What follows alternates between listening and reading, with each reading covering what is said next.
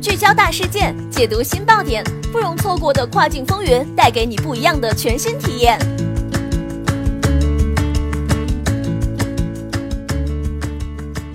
雨果电台听跨境的声音，各位听众朋友们，大家好，欢迎大家收听这一时段的跨境风云，我是可心。现在将要给大家带来的资讯是：上线不到四个月，亚马逊澳洲站第三方卖家数量已达一万。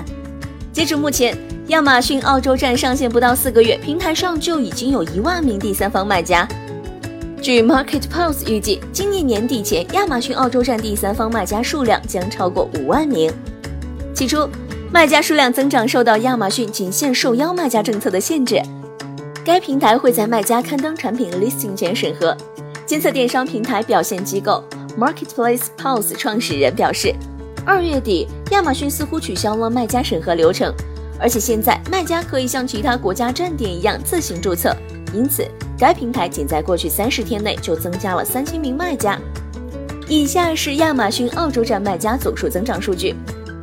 除了简化注册流程外，二月底亚马逊澳洲站还推出了 FBA 服务，吸引海外卖家入驻。Marketplace Pulse 的创始人表示，已经有超过一千名卖家使用 FBA 服务，并将库存发送到亚马逊仓库了。开放平台入驻流程后，大量中国卖家涌入。目前，澳洲站一万名卖家中有百分之五十表示库存来自中国，有百分之四十产品来自澳洲。数据显示，经历差评高峰后，亚马逊澳洲站上的差评比例已经大幅下降至百分之六，与该平台其他主要站点持平。他还表示，亚马逊并没有在澳大利亚进行大肆宣传，虽然品类和定价因为没有达到亚马逊应有的水平而令人感到失望，但亚马逊澳洲站正在慢慢发展。